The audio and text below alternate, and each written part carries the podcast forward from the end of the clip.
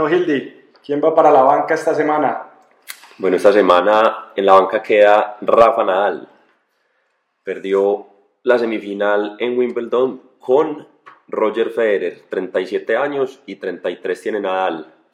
Pero de nuevo el, el, tema que hablamos la vez pasada, están de moda los viejos hermanos. Otra vez la gente de edad mandando la parada. Incluso ahora que estamos pues, en, Tour de Francia, está, eh, vemos que el campeón mundial de ciclismo pues, es eh, Alejandro Valverde, que también tiene 37, 38 años y se le ve entero. Entonces, en la banca Nadal que pierde la semifinal con Roger. Qué bueno, qué bueno. Si vos miras hoy, por ejemplo, Serena también jugó la final. Serena Williams jugó la final contra Simona Halep.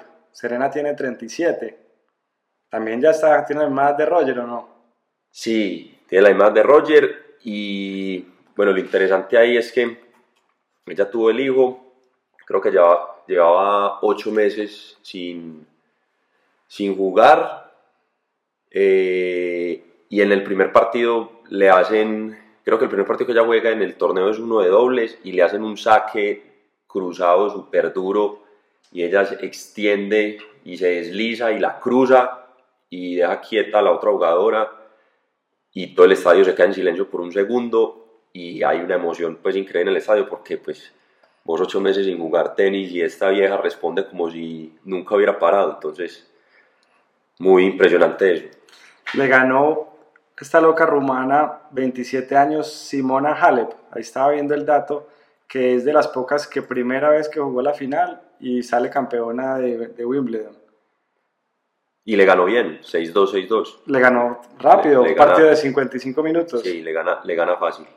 Bueno, y, esas jugadoras, por ejemplo, uno dice en el fútbol, para seguir avanzando en los torneos hay procesos. Entonces, un, un, equipo tiene que llegar varias veces a la semifinal, para después llegar a la final. Cuando empieza a disputar finales, pierde primero dos o tres, para después tener la jerarquía para ganarlo. En los jugadores de tenis no pasa eso. O sea, esas personas llegan a la final sin miedo. Wimbledon, que es el escenario más miedoso, la cima del tenis, y, y ganan el primerazo. Yo diría que, que, hay, que son excepciones. Yo, yo, yo ahí difiero porque creo que eh, esta pelada pues está joven y, y, le faltan 10, 12 años de tenis. Entonces, pues ganó su primera, pero eventualmente tendrá que perder. O Roger ha llegado a 110 finales y en las 110 ha perdido 59. Es como en la vida. Uno, yo creo que uno pierde más de lo que gana. Eh, y es de seguir intentando y seguir intentando. Entonces estuvo de buenas, gana, pero eventualmente va a perder. Eh, y también pues hablando ahora de los de, de Cabal y de Farah que, acaban de ganar su, su, final en Wimbledon, pero ya habían perdido en Roland Garros. Entonces, para, para ganar hay que perder y, y, así, y así se van. Hay que aprender a perder. Esta semana estaba escuchando de una escritora que se llama Whitney Johnson que escribió un libro que se llama Disrupt Yourself. Y la loca lo que decía era que en ese proceso de crecimiento uno tenía que aprender a, tener disrupciones personales. Yo lo que creo, y hablando un poco de esas viejas glorias, esas personas que llegan a los 37 años y siguen ganando, pues son personas que al final todo el tiempo están sabiendo reinventarse. Porque uno muchas veces, y lo hablábamos la vez pasada con Dani Alves, jugador ya de edad, y uno decía, pues llegó hasta ese punto y, no todos llegan a esa edad siendo capitanes de la selección y haciendo un torneo como el que hizo ella.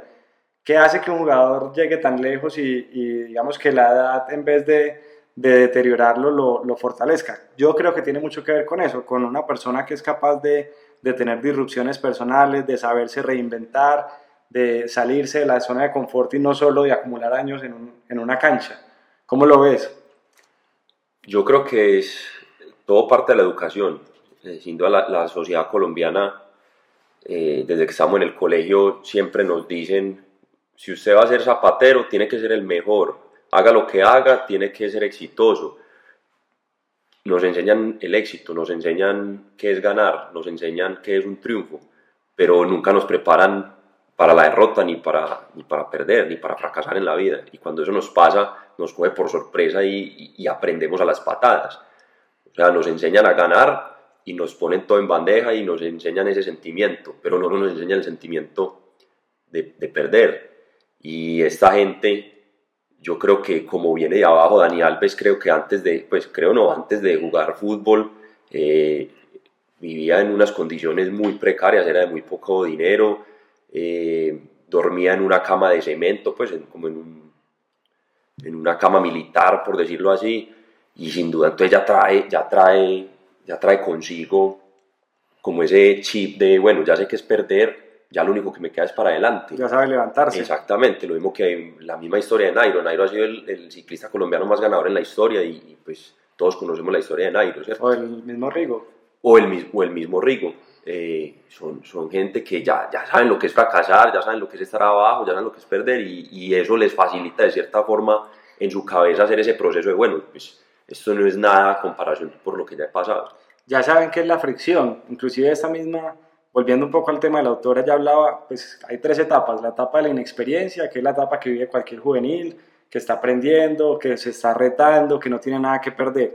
Pero después llega una etapa y es donde ya el jugador alcanza una madurez y ya vienen momentos son de fricción. Y fricción es que aprender a perder, aprender, y digamos que estamos hablando del tenis, pero uno lo puede hablar también de, de la Copa Mundo por ejemplo, jugadores, el caso de Messi que ha perdido tantas finales ahorita en, los últimos años, yo creo que esas fricciones son las que al final ayudan al, al jugador a, a, aprender y levantarse. En el caso de Messi todavía estamos esperando un título suyo con la selección argentina, pero, pero seguramente esas fricciones lo han, lo han fortalecido mucho.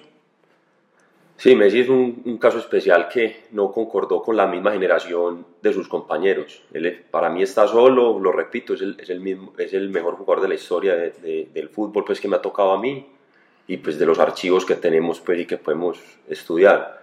Eh, y luego muy difícil que gane algo con la selección de mayores porque es... En lo que le queda. En lo que le queda. Para mí es casi que imposible. O sea, si él solo no puede echarse ese equipo al hombro no creo que lo logre. Bueno, hablando de, hablando de selecciones, pasemos al tema entonces, que vos lo mencionas ahí, las viejas glorias. ¿Qué opinas acá en, en el país, Colombia, que los tenemos a todos pues trabajando de periodistas y no los olvidamos? O sea, si nos, si nos eh, aportan más o, no, o, nos quitan o, los tenemos que olvidar. ¿Qué, ¿Qué, opinas vos ahí? Yo veo ahora, y por ejemplo, me conecta mucho ahí lo que decís con lo del pibe. El pibe ahora, siempre que sale la convocatoria de la selección, sale a opinar. Y sale a decir que por qué llamaron a tal, por qué no llamaron a otro. Y al final uno se pone a ver esas opiniones del pibe y es más como esa, esa gana de seguir siendo protagonista. Pero, pero ya de estudios y de pronto de conocimiento de fútbol, yo creo que ya el pibe va pasando, digamos, a, a otra etapa. O sea, nos dio mucho, le dio mucho a la selección Colombia, ayudó a, subir un escalón, pero también como, como eso pasó, yo creo que es, el momento también de, de, pronto dar el paso al lado y, darle espacio pues a los nuevos que van llegando. Sí, yo creo que unos manes muy influyentes y, y definitivamente, para mi gusto, hablan, hablan más, hablan más de lo que... Más de la cuenta. Más de la cuenta, sí, sí, sí. Ellos dicen algo y, y pues hombre, no, no todo el mundo tiene la misma capacidad de, de análisis. Entonces ellos dicen, ah, y, ahí se llevan a 5.000, 10.000 personas que, que lo siguen. Que lo siguen. Entonces eso genera mucho ruido. Es, el, el, mismo tema, eh, y aquí pasamos a otro tema, es el mismo tema del periodismo cuando infla jugadores eh, para, el, para el mercado. Y, y, eso, por ejemplo, lleva acá mirando, acá mirando las contrataciones para este segundo semestre de, del fútbol colombiano es impresionante. O sea, revisé todos los, todos los equipos y conozco dos jugadores y son dos veteranos. ¿Quiénes son así los, los nuevos que llegan a Colombia, fútbol colombiano? No, pues es que, como te digo, o sea, conocidos son Humberto Mendoza, que vale Envigado. ¿Que ya tiene cuántos? Humberto Mendoza tendrá que 40 años ya, 38 años, ¿no? Se tiene, se tiene que estar acercando. Y Creo que Aldoleado va para. Creo no, Aldoleado va para Río Negro. Río Negro, otro veterano. Otro veterano. Pero de resto hay unos nombres que vos, o sea, en tu vida, y vos oís el periodismo y son, no, un jugador súper bueno, pues te voy a ser sincero, yo no sé pues si es que me falta mucho periodismo, pero en mi vida los he escuchado. Nacional trajo, por ejemplo, el goleador de la B en Argentina. ¿Estamos en ese nivel o qué? Sí, yo creo que es un tema también de presupuesto, de del nivel del fútbol colombiano. O sea, vos ves nombres aquí, Jesús Marimón, Almir Soto, eh, Patricio Camps, Federico Anselmo, no, pues hombre, los, no sé quién los conoce, los conocen ellos porque Pablo Sabag. Pablo Sabag era el del, el del Cali, era bueno. Pero sí, de acuerdo, totalmente de acuerdo que no. Y hablando de eso, inclusive se supone que el proyecto que nos va a ayudar a que los equipos tengan mejor recursos es lo del canal premium. Poner a la gente a pagar 30 mil pesos para ver fútbol colombiano, yo no lo veo. No, yo no lo veo. O sea, si vos me decís que un paquete de 100 mil pesos y tengo derecho a tres cámaras y todos los canales para verme todos los partidos de la Champions, te los pago, pero 30 mil pesos yo creo que no pagaría. Para ver un Pereira Unión. No, no. O para ver yo no te pago 5 mil pesos por ver fútbol colombiano, Pacho. Río Negro, Equidad, para ver esos partidos. No, y es que hay que, hay que decirlo, el, el, fútbol, el fútbol es un negocio y uno como hincha de un equipo y esto puede causar, y, y pues eh, el sentido de de este, de este programa es que también generemos pues polémica. Eh, uno quiere que el equipo de uno gane. yo no voy a pagar, yo no voy a pagar por, por ver equipos perder. O sea, yo sé que es muy bonito y muy, y muy de, de, cuento ya después el tema de no, con el equipo hasta la muerte, la hincha, soy hincha hasta la, hasta la muerte, en las buenas y en las malas. Hombre, en las buenas y en las malas, con mis hermanos, con mi familia, con mi mamá y con mi esposa. Pero no con el fútbol. Pero que yo con el fútbol, sinceramente, soy amante de los deportes y respiro deporte, pero yo no voy a pagar para perder. Así, así te lo pongo. O sea, es como si yo entrenara y entreno para una carrera y digo, no, estoy entrenando para ir a perder. Para ir a quedarme en la mitad. No, voy a estoy entrenando para una carrera y voy, a, y voy a quedar de último. Ese es mi objetivo, quiero quedar de último. no, no, hablemos... No hablemos bobadas, uno, uno quiere ir al estadio a ver ganar los equipos, ahora menos voy a pagar para ver unos partidos 0-0, unos equipos que están en un nivel bajísimo. Eso es cierto. No pagaría. Y, si en Colombia se contrata por el poco presupuesto que hay, uno va mira, uno mira afuera, afuera ya no se contrata tanto por experiencia, por ejemplo Europa contrata más es por un tema de potencial. No sé si viste la compra de Joao Félix increíble. Creo que pagaron 126 millones de euros. millones de euros. Se convierte como en el quinto, la quinta transacción más cara del fútbol. Un pelado de 19 años. ¿Para qué equipo va? Va para el Atlético de Madrid. Y es, y es la inversión más alta que ha hecho el Atlético Y es la inversión más alta que ha hecho en la historia. Y creo que casi que la triplica. O sea, la última inversión más cara había sido por 75, algo así. Pues no la triplica, casi que la duplica. Tengo por acá la lista de los, las top ventas en la historia. Neymar, 222 millones. Coutinho, 145 millones. Si me preguntan hoy, ni Neymar ni Coutinho valen lo que dice ahí. No. Valen menos. No, Neymar ya... Vale mucho menos. A Neymar solo lo compro en Play. En Play. Mbappé, 135 millones. Dembélé, 126 millones, lo mismo que llevaba Félix. Y Griezmann, que también es noticia esta semana, 120 millones. Sí, Griezmann va para el, para el Barcelona y hay que verse los partidos porque en España los hinchas no perdonan y allá la silbatina es constante, o sea que hay que ver los partidos con Griezmann en el, en el Barça porque las chifladas van a ser impresionantes. Y terminando el tema, Joao Félix, es, el proyecto del Atlético es, es reemplazar lo que es Grisman y seguramente lo que van a hacer es entrenarlo, apuntarle a que sea un, un Ronaldo, un Messi, pero...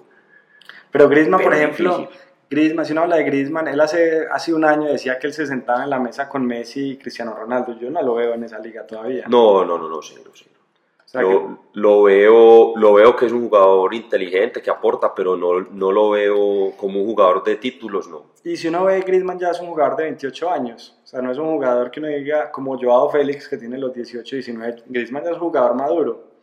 Sí, maduro y, y, sin duda pues ya, ya se ve muy claro qué tipo de jugador es. Pues no, no es como que lo... No falta formarlo. Exactamente. No falta formarlo, de acuerdo. Bueno, y viste, Farah y Cabal campeones de Wimbledon. Sí, ahorita hablamos de eso, impresionante, no, impresionante, un título, un título más para Colombia en, un deporte pues que no es tan colombiano, pero se viene, se viene peleando mucho. Estuvo bueno el partido, partidazo. Cinco horas, diez minutos. ¿Cómo aguantan cinco horas, diez minutos jugando eso? No, no, no, no, no sé, ese esfuerzo es, es impresionante, debe ser muy parecido al, al fútbol, mucho cambio de ritmo, mucho pique, La contractura muscular debe ser impresionante. Y tienen que comer, tienen que alimentarse obviamente en esas cinco horas. Sí, sí, sí, sí. Mucha hidratación. Y no sé pues a qué, a qué nivel de comida sólida puedan llegar a consumir ahí con tanto movimiento. Sí. Tema, un tema complicado ahí. Bueno. Y ma mañana es Federer Djokovic. Por acá estoy viendo que las apuestas pagan 2.45 para Federer, 1.53 para Novak. Ahí el favorito es Djokovic. Es el número uno en este momento. Roger. Las apuestas dicen lo contrario. Pues uno dice porque Roger es muy sólido en Wimbledon. Roger es, está... No, la apuesta dice que Djokovic es favorito. Está pagando menos. Está pagando menos. Y Roger está creo que en el puesto 14. Entonces, vamos a ver. Yo soy hincha de, de su majestad 100%. Esperemos que gane. Ya que, ya que hablas de apuestas, hay un tema muy impresionante que es el tema de las apuestas eh, virtuales. ¿Se llenó eso en Colombia? Se llenó en Colombia. Colombia es el primer país en Latinoamérica en regir pues como esta, este modo, esta modalidad de apuestas en línea. Al momento ya creo que hay más de 12 casas de apuestas en línea y Coljuegos a la fecha ha cerrado más de 300 páginas ilegales de apuestas. De, apuestas. Bueno, ¿y la gente va a perder más plata ahí o en DMG? Esto sin duda es, es, es un tema muy interesante porque se ha invertido mucha plata. Por aquí hay un caso curioso, recién abiertas las primeras casas de apuestas, un pelado apostó mil pesos, que es lo mínimo que tienen como todas estas casas, sí. le apostó a 16 resultados de fútbol, acertó obviamente los 16. ¿Y cuánto? O sea, es que cuando uno los combina, Se empieza, empieza a hacer el multiplicador y cobró 30 millones de pesos. Esta semana hice el ejercicio y aposté, pues no aposté, hice el ejercicio pues como de simular 20 partidos y si, y si apostaba los 20 partidos, Mil pesos también. ¿no? mil pesos, estaba pagando más de mil millones de pesos, una cosa, No. el multiplicador es impresionante, o sea, la No. gente, ahí yo creo que es donde la gente se enloquece con este tema. No, pues claro. Yo inclusive en mi cuenta personal tengo mi tope mensual para, para no pasarme. Porque es que si no, se envicia uno y hasta ahí llega. Hasta ahí llega. Y la estadística más asombrosa de todas es que hay, en el 2018 habían 300 mil jugadores inscritos y el 95% de ellos estaban activos. O sea, todo el mundo apuesta. Todo el mundo apuesta. Sí, señor. Bueno, y hablando de apuestas, yo no sé si te conté, pero esta semana que estuve en un torneito de bolos, me dice 2.42. Si le hubiera apostado que hacía más de 200, me hubiera llevado toda la No, plata del sí, mundo. Eso hablamos esta semana y yo investigué. Y de 2.20 en adelante ya es puntaje, puntaje de, nivel de pro. profesional. Y te digo que con un 2.42, 2.50 ya te ganas, te ganas torneo. No sé te, pues, te puedes ganar un torneo en Sabana Larga, pues, o en Sopetrán. pero, pero, pero algo sí ganas. Porque Esas son de esas cosas que pasan una vez en la vida y ya no se repiten. Para que todo el mundo sepa, yo soy muy malo en bolos. Por lo general mi promedio pasa, está entre 80 y 100 puntos. sí. Y, esta y- semana tuve un 2.42 casual. y me consta, pues, que casi que es de los que tira con las dos manos, pasito. Con la bola rosada. Sí, Tampoco pues, entonces, pero sí. entonces sí, es muy impresionante que a uno le pasan hay veces como esos chispazos de, de el, el, el stroke of genius, una sola vez en la vida y ya. ¿Como quién? Y habla eso, los One Hit Wonders. ¿Qué One Hit Wonders te acordás ahí que hayan en el, en el deporte, en el, en el Pues fútbol? hace poquito hay uno y es el de el de Lucas Moura en el, con el Manchester City contra el Ajax, que perdían 2-0 en el segundo tiempo, entró Moura y hizo los tres goles y con eso pasaron a la final de Champions este año. Sí, señor. Eso, Ese- ese jugador, ese- ahí tocó Ah, la, sí. el- la cima.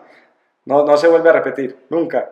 No, no vuelve, esa hazaña no la vuelve, no la vuelve a hacer y hasta ahí, y hasta ahí está, está desaparecido. Para mí, el número uno en este momento de, De rarezas, ¿o de rarezas y de, de como lo más raro que he visto eh, fue Grecia en el, 2000, en el 2004 en, En la Eurocopa. en la Eurocopa. Yo no entiendo cómo. Eso, pues, sea, si a mí me dicen que Grecia va a volver a ganar el Mundial y la Eurocopa y no, Por ejemplo, el que hubiera apostado ahí a Grecia se hubiera Ah, sí. Se hubiera llenado. esa- esas son las apuestas que pagan. Y por ejemplo, anti-récord, el día de Palermo, que votó los tres penaltis. Ese, ese es otro. Ese es otro. O el día de Johnny Montaño, que le hizo gol a Argentina, que tenía como 18 años, Colombia, el mismo día de Palermo, hizo gol ese día, Sí, creo que lo, pintaba como figura, y, y- bueno, y sale, y creo que sale a Europa y, desaparece, y desapareció totalmente. Y por ahí, por ese lado, pues hay, hay varios. Eh, también muy impresionante fue en su momento el único, creo que es el único colombiano en el, en el Real Madrid, que fue Edwin Congo. El, el único antes de que llegara James. Pues, el único, pues exacto, el único antes de que llegara James. Uno podría decir que Congo le abrió la puerta a James. No, no, no. no. Congo le abre la boca y le saca dos muelas. porque- Pero, pero no, no, no. Congo sí, pues, one hit wonder durísimo en el fútbol. Sí, la verdad es que hay cosas... ¿Qué más hay que por no- ahí? Rodallega de pronto, no, Rodallega sí le ha ido Es- bien. hab- Hablando de Rodallega, esta semana escuchaba por ahí un trino, y, pues leía un trino y es que el presidente del Cali prometió a Rodallega, pero la que llegó al equipo fue Carmen Rodallega, para el equipo de mujeres del Cali. bueno, el man cumplió. Ella es, eh, describiste muy bien lo que es Colombia ahí con la noticia. Casi que, casi que diste un titular ahí como los que muchas veces vemos. Titulares de pronto- periodismo creativo. titulares de periodismo creativo. Muy pronto la sección la vamos a tener aquí en el, en el podcast. Bueno, y esta semana entonces quedó en los medios la entrevista, no la entrevista, no, el discurso de la capitana de la selección de Estados Unidos, de Rapino. Vamos a escucharlo. This is my charge to everyone. We have to be better. We have to love more, hate less. We got to listen more and talk less. We got to know that this is everybody's responsibility. Every single person here. It's our responsibility to make this world a better place. I think this team does an incredible job of taking that on our shoulders. Yes, we play sports. Yes, we play soccer. Yes, we're female athletes, but we're so much more than that. You're so much more than that. You're more than a fan. You're more than someone who just supports sports. You're someone who walks these streets every single day. You interact with your community every single day. How do you make your community better? How do you make the people around you better? We have to collaborate. It takes everybody. This is my charge to everybody. Do what you can. Do what you have to do. Step outside yourself. Be more, be better, be bigger than you've ever been before. If this team is any representation of what you can be when you do that, please take this as an example. This group is incredible. We have pink hair and purple hair. We have tattoos and dreadlocks.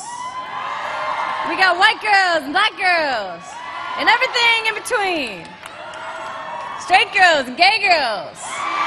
Hey! We took so much on our shoulders to be here today, to celebrate with you today. And we did it with a smile. So do the same for us. Listo, muy, muy, muy impresionante pues eh, estas, estas gringas que llevan cuatro mundiales en, en 20 años y, y esta vieja pues dispara políticamente todo el día con el tema pues de la igualdad, los, los derechos de las mujeres. eh, A mí me gustó que ella invitaba a la gente a ser más que un ciudadano, que, pues, que se diera cuenta que más que un hincha del fútbol era una persona que se movía en una sociedad y que tenía que dar más. Sí, motiva mucho con el tema no de, de- de que ella no es una deportista, sino que hay primero la persona y después el, el deportista. Y puso a todo el mundo por igual en el, en el discurso, que los hinchas eran igual, igual que ellas y que todos eran personas, lo único era, pues obviamente la, la, la profesión te distingue pues Pero- ante la sociedad, pero que había que salirse como del, del cajón. Bueno, y- pero para vos, ¿qué? ¿Los deportistas se tienen que meter en ese campo o se deberían dedicar solo al deporte?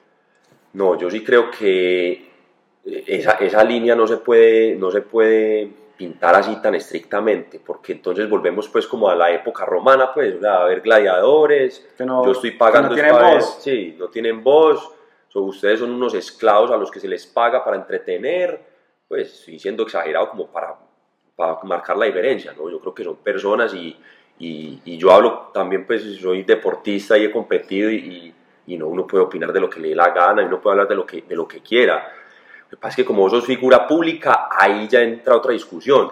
no como deportista, sino como figura pública, qué debes y qué temas debes tocar. Yo creo que el, el tema político es un tema muy sensible y muy maluco. Y además que para, él, para uno como deportista y para ellas como deportistas, hablar de política se les va a volver una carga y un desenfoque en, su vida. Sí, aunque digamos que ella no dice, bueno, ella habla un poco de política, habla de derechos, pero también se mete mucho en el plano de, de ser un buen ciudadano. Yo creo que eso, eso es válido. Inclusive, por ejemplo, esta semana también escuchaba y veía a Serena, que le estaba, esta extenista de Estados Unidos, Billie Jean King, que le decía que se dedicara al deporte, que ya se dedique solo al deporte, que deje de hablar de otros temas. Y Serena le respondía, solo dejaré de luchar por la igualdad en mi tumba.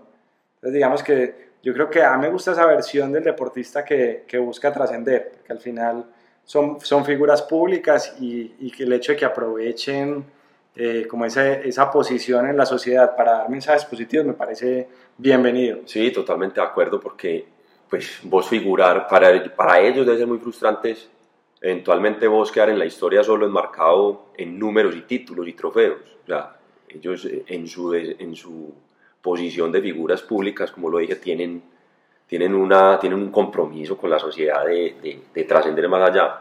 Hablando de, de, esa, de ese tema político, ¿qué opinas de, de la polémica con el presidente de Brasil ahí metido? Que estuvo celebrando el- la Copa América. Ajá. Pues mira, Ahí. Viendo, inclusive si uno mira desde el reglamento, hay que estar pendiente qué va a pasar, porque uno dice, pues eso no se puede. Se supone que la FIFA tiene unas reglas muy estrictas en donde la política no debería mezclarse eh, con el fútbol. Inclusive te va a leer que por acá tengo y dice, se prohíbe terminantemente la promoción o el anuncio por cualquier medio de mensajes políticos o religiosos. Eso es parte de- del normamento de la FIFA. Entonces, pues lo primero es que es algo que no es legal. Y lo segundo es, yo creo que ahí le está sacando mucha ventaja eh, un evento como la Copa América pues para, la, para su popularidad y, y- y obviamente ese oportunismo político pues no lo veo diferente por ejemplo si uno mira esta semana veía un clip de la película Invictus ¿te la viste? Sí, muy buena, excelente película. hay una conversación que es muy bacana y muy interesante en donde Mandela le habla al, al capitán de la selección de rugby y casi que le pide cómo van a unir entre los dos al país juntos no sé si recordás esa escena Sí, sí, sí. Bueno, y para complementar ahí, eh, recomendado esa película también, pues la película se llama Invictus y es porque eh, hay un poema, no, re- no recuerdo, voy a ir buscando quién es el, el- el autor del, del poema, pero el poema era el poema preferido de Mandela y él dice que eso fue lo que lo mantuvo eh, vivo pues en la cárcel cuando estuvo preso y que él repetía y repetía y repetía su poema. El autor es Ernest Henley. Ernest. Listo, vamos a dejarles el link entonces al, al poema en el Twitter para que lo lean y lo conozcan. Sí, es excelente, muy, muy motivador, bacán. Y lo que podemos hacer, aquí tengo a la mano el clip de la película, vamos a dejarlo para que lo escuchen y ya lo comentamos. Tell me, Francois, what is your philosophy on leadership? How do you inspire your team to do their best? By example. I've always thought to lead by example, sir. Well, that is right. That is exactly right. But how to get them to be better than they think they can be? That is very difficult, I find. Inspiration, perhaps. How do we inspire ourselves to greatness when nothing less will do? How do we inspire everyone around us? I sometimes think it is by using the work of others. On Robben Island, when things got very bad, I found inspiration in a poem, A poem. a Victorian poem. Just words, but they helped me to stand when all I wanted to do was to lie down. But you didn't come all this way to hear an old man talk about things that make no sense. No, no, please, Mr. President. It makes complete sense to me. On the day of a big match, say a test, in the bus on the way to the stadium, nobody talks. Ah, yes. They're all preparing. Right. But when I think we're ready, I have the bus driver put on a song. Something I've chosen, one we all know. And we listen to the words together. And it helps. I remember when I was invited to the 1992 Olympics in Barcelona. Everybody in the stadium greeted me with a song. At the time, the future, our future, seemed very bleak. But to hear that song in the voices of people from all over our planet made me proud to be South African. It inspired me to come home and do better. It allowed me to expect more of myself. May I ask, what was the song, sir? Well, it was in Posisikilele, Africa. A very inspiring song. We need inspiration, Francois. Because in order to build our nation, we must all exceed our own expectations. Bueno, entonces ahí queda la, la tarea. El que no se haya visto la película, totalmente recomendada, muy, muy, muy recomendada. Recomendada y sobre todo es cómo un político puede usar, pues, o el gobierno puede usar el deporte, pero para un fin positivo. Yo creo que, diferente al oportunismo de Bolsonaro, esta película sí muestra eh, algo muy interesante, un camino muy, muy interesante, entonces, para que, para que se lo vean. Bueno, seguimos. Bueno, y tendremos ahí nuestro, nuestra propia película el próximo año. Vamos a ver qué pasa con, con la también polémica Copa América. Esperemos que, que salga todo bien. Esperemos a ver qué provecho le sacamos acá. bueno, y por ahí vi que Mundial de PlayStation, Mundial de FIFA. Sí, incluso sale, sale en la página de la FIFA. Eh, la final va a ser entre el 2 y el 4 de agosto eh, en Londres. Y hay un colombiano. Y hay un colombiano. Son 16, son, hay 16 finalistas. Eh, vos me corregirás, ¿es este mismo colombiano el que quedó? El mismo del, do- del 2011, Javier Muñoz, no sé, no sé, tocaría que buscáramos. Habría, habría que mirar. Pero bueno, va a haber representación colombiana en el Mundial de FIFA. De FIFA, de la, la cosa es que no he, no he podido entender y, y queda ahí como el, el incógnita. ¿En qué consola? ¿En qué consola qué se juega? en. Xbox, o, en Xbox o, el- o en PlayStation? O en Play. Yo había visto.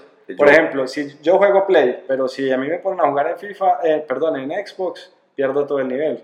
O sea, eso es otra cosa, es otro control, es otro, así sea el mismo juego. O sea, esa sería mi excusa donde yo fuera jugador de PlayStation y me pusieran a jugar en Xbox. La excusa sería, ah, no, me cambiaron la consola. No sé cómo jugarán. ¿Eso se puede compartir en, en línea entre los dos? No sé. Yo no creo. Yo creo que, yo creo que eventualmente tiene que haber ahí como, Bueno, como igual de condiciones. ¿y pero qué crees? ¿Qué, ¿Qué dice la mamá de uno si uno dice que se dedicó a jugar FIFA? Uno es un profesional del FIFA. ¿Qué, qué, dirá la- qué dirán en la casa? Pues hombre, yo creo que lo que pasa con, con todos los papás cuando uno dice una brutalidad y termina triunfando, pues lo terminarán apoyando, ¿no? Pues sí. El, el fenómeno, yo le llamo a eso el fenómeno del nieto, ¿Cómo es eso? porque quedan en embarazo, los, las regañan y después las más embobadas son las mamás. Son las más felices. bueno, sí. Pero sí. No, la cosa es que FIFA, bueno, eso no lo entiende nadie. Pero bueno, una pregunta que pensaba yo esta semana. Si uno ve Latinoamérica, los jugadores están llenos de apodos. El Guajaro López, eh, Pitufo Anthony de Ávila, El pelícano, el Pelícano. ¿Eso de los apodos existe en Europa? no, yo pues Eso existe allá, yo no lo he visto. he visto uno que otro que algún comentarista De pronto le en un pone titular, nombre, pero- o sí, o cuando hace algo, algo pues que se destaque, le, le ponen algún nombre, alguna cosa, pero, pero en plena narración, pues vos en inglés oír El, eh, el pelícano eh, o la guama, and here goes la guama Cardona, no, no, No, no, no. Eso es solo, por- inclusive claro que uno dice, eso es muy latino, por ejemplo, ¿te acordás de Luis Omar Tapia cuando hablaba de Harry Potter, de Zinedine Zidane? Sí. Ese era un narrador otro Ese era- nivel. sí. Ese era otro nivel, pero bueno, nuevamente era un mexicano hablando de, de futbolistas europeos, pero yo no sé si en la narración europea realmente hay un espacio donde, donde haya apodos. Bueno, no sé, ahí, está, ahí dejamos la duda como para que, para que nos ayuden a averiguar. Sí, incluso por ahí en estos días vi una cadena en Twitter de, de los apodos, como todo el mundo aportando pues los apodos más, más épicos pues, del, del fútbol colombiano y, creo que hay uno por ahí que era la, la buceta, porque, porque el equipo, eh, es una historia verídica del fútbol colombiano, el equipo en, en, forma de pago, pues en la transacción del jugador habían incluido una, Una buceta. una buceta, y el jugador se termina llamando La buceta. la buceta, pero- Cardona. sí, ya vamos, ya vamos a buscar eh, Bueno, ahí el, le dejamos el la tema, historia pero Twitter, ya lo buscamos, ahí la, ahí la replicamos pues para que la gente la lea. Por ejemplo, esta semana leí, leí una historia de una aficionada que cuando Messi estuvo en Bogotá, como después de tres o cuatro intentos, no sé cómo, logró colarse en el hotel y sacarse una foto con Messi. sí, O sea, después de tres días, ella de Pereira viajó a Bogotá, eh, reservó una, una, mesa en el hotel, tenía una bandera gigante pues que decía Messi, casi que dame un hijo. Y como después de tres días, estando ahí ya el último día que ya se había ido toda la selección, de casualidad pudo conocer, conocer a Messi. Una historia lo más de, lo más de, lo más de buena.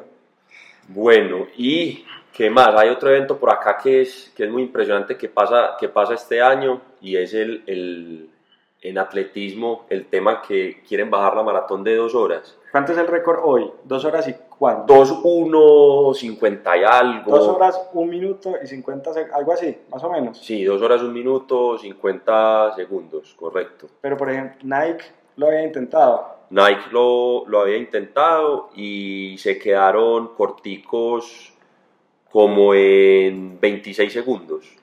Uf. Y pues fue un, fue un, un evento, ¿Cómo fue el de Nike? ¿Eso eran condiciones controladas? sí, eran condiciones controladas en una pista, con un carro, el carro tenía unos láser y, y les marcaba pues como eh, el, el, el trazo pues por donde tenían que correr. trazo óptimo. Sí, pero... ¿Y, le, y hacía, le rompía el viento también? ¿O eso en atletismo no es tan relevante? Sí, el atletismo ayuda mucho a esa velocidad. porque Esta gente va a 21, 22 kilómetros por hora. Eso es pues un, un- pique, Sí, sí, claro. una prueba de velocidad pues para cualquier mortal. Pero ahí en, en lo que critican más los que ana- analizaron la prueba, que es un factor que se habla de un 30-33% de mejora, es la parte mental. Y la parte mental en el atletismo es la motivación. Sí, claro. Y esta gente hizo eso a las 4 de la mañana en una pista de automovilismo totalmente cerrada. O sea, nadie te estaba motivando. Claro, eso es un buen punto. Eh, Entonces, esa gente ya lo va a hacer en un circuito también muy plano, pero con gente, pero con público. va, él va a ser abierto al público. Qué bueno. Entonces, todo el mundo va a estar, pues. ¿Pero quién lo patrocina esta vez? Eh, Ineos, el mismo patrocinador de. eh, Ineos es una empresa de químicos, es la quinta empresa de químicos más grande en el mundo y es el mismo patrocinador ahora de, Ineos Team, pues, donde está Egan Bernal. Ok. ¿Y por qué de químicos? ¿De suplementos o qué? No, no, no, de químicos, como un BAF química o materia prima. Eh, bueno, esto, esto era pues para contar que nos, nos llamó demasiado la atención. Ve uno pues las entrevistas eh, de James en su casa, con piscina, gimnasio, Eso fue impresionante. Ese- eh, video es impresionante. Ferrari, no sé qué, ve uno pues al, al Tino en su finca, eh, muestran a Neymar con sus amigos pues que les paga su mensualidad, o sea, ve uno todos los futbolistas, eh, Cristiano Ronaldo, la entrevista en el yate. Roger Martínez esta semana que salió un titular que decía bendecido y afortunado con sus tres carros. Sí, exacto, entonces ve uno el tema de los futbolistas como con ese, como si fuera parte de la opulencia, como de, o sea, vos tenés que, ser, tenés que tener opulencia para poder ser futbolista. Y este man que se gana también millones y está a punto de, de un hito histórico. ¿De y dónde la- es? Él es de Kenia. ¿De qué? Imagínate. eh, y muestran a Kipchoge pues ahí, en la casa. muestran a Kipchoge ahí en, en la- en el patio de la casa con unas chanclas de esas de Nike de meter así el piecito en una silla de plástico Rimax pantaloneta. pantaloneta debajo de un árbol. Y esa es la entrevista que sale en la página y le da la vuelta al mundo. Entonces, es, es como una reflexión. Es, es muy impresionante ver cómo solo el deporte, así se ganen millones, cambia la personalidad en, en los atletas. De acuerdo, de acuerdo, totalmente de acuerdo. Bueno, y entonces, ¿qué, queda, qué, qué hay para la próxima semana? Empieza ya ahorita. Fútbol colombiano Fútbol arranca este fin colombiano. de semana. Bueno, vamos a ver esas contrataciones cómo les va. Vamos a ver los desconocidos cómo, cómo juegan. Los descon- pero van a- pr- pronto serán conocidos en, en los medios locales. Inflados algunos, destrozados otros. Habla- Hablando de destrozados, y, y es un último tema ahí para tocar, nadie dijo, todo el mundo le cayó a Estefan Medina antes de la Copa América. Y en la Copa América, que hizo un papel aceptable, no va a aparecer nunca nadie a decirle lo hiciste bien.